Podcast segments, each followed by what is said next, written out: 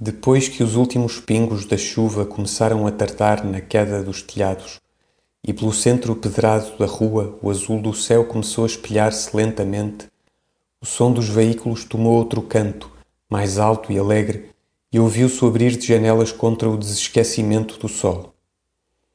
Então, pela rua estreita do fundo da esquina próxima, rompeu o convite alto do primeiro cauteleiro e os pregos pregados nos caixotes da loja fronteira reverberaram pelo espaço claro. Era um feriado incerto, legal e que se não mantinha.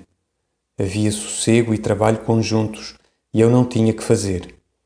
Tinha-me levantado cedo e tardava em preparar-me para existir.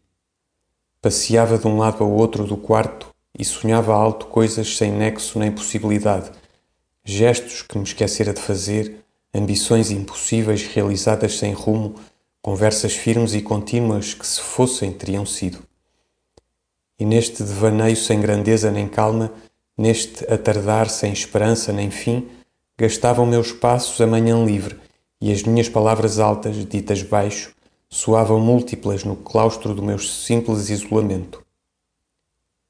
A minha figura humana se a considerava com uma atenção externa, era do ridículo que tudo quanto é humano assume sempre que é íntimo. Vestira sobre os trajes simples do sono abandonado um sobretudo velho que me serve para estas vigílias matutinas. Os meus chinelos velhos estavam rotos, principalmente o do pé esquerdo. E com as mãos nos bolsos do casaco póstumo, eu fazia a avenida do meu quarto curto em passos largos e decididos, cumprindo com o devaneio inútil um sonho igual aos de toda a gente. Ainda pela frescura aberta da minha janela única, se ouviam cair dos telhados os pingos grossos da acumulação da chuva ida. Ainda vagos, havia frescores de haver chovido.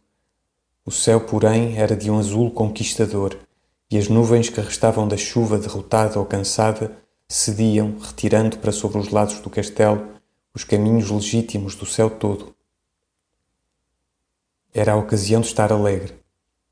Mas pesava-me qualquer coisa, uma ânsia desconhecida, um desejo sem definição, nem até reles. Tardava-me talvez a sensação de estar vivo. E quando me debrucei da janela altíssima sobre a rua para onde olhei sem vê-la, senti-me de repente um daqueles trapos úmidos de limpar coisas sujas que se levam para a janela para secar, mas se esquecem, enrodilhados, no parapeito que mancham lentamente.